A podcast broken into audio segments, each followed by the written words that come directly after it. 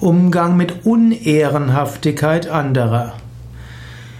Heutzutage wird der Ausdruck Ehrenhaftigkeit verwendet für jemanden, der ehrlich ist, der wahrhaftig ist, der zu seinen Versprechen steht, der konsequent ist, der ein gewisses Ehrgefühl hat.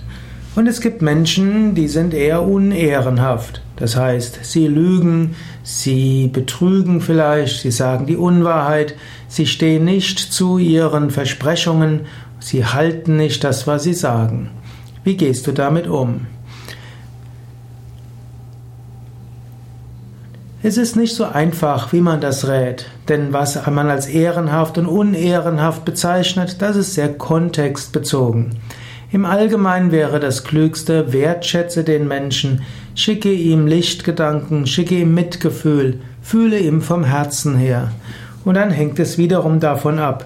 Hm, du könntest den Menschen ansonsten einfach handeln lassen und es geht dich vielleicht nichts an. Eventuell könntest du ihm Tipps geben, wie er vielleicht etwas zuverlässiger sein kann. Eventuell kannst du ihn davon abhalten, etwas zu tun, was die anderen als unehrenhaft bezeichnen würden.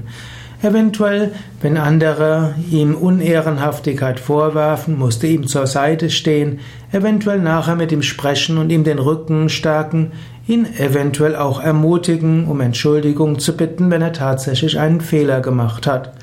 Aber die Grundeinstellung bleibt Mitgefühl und Liebe und der Wunsch zu helfen.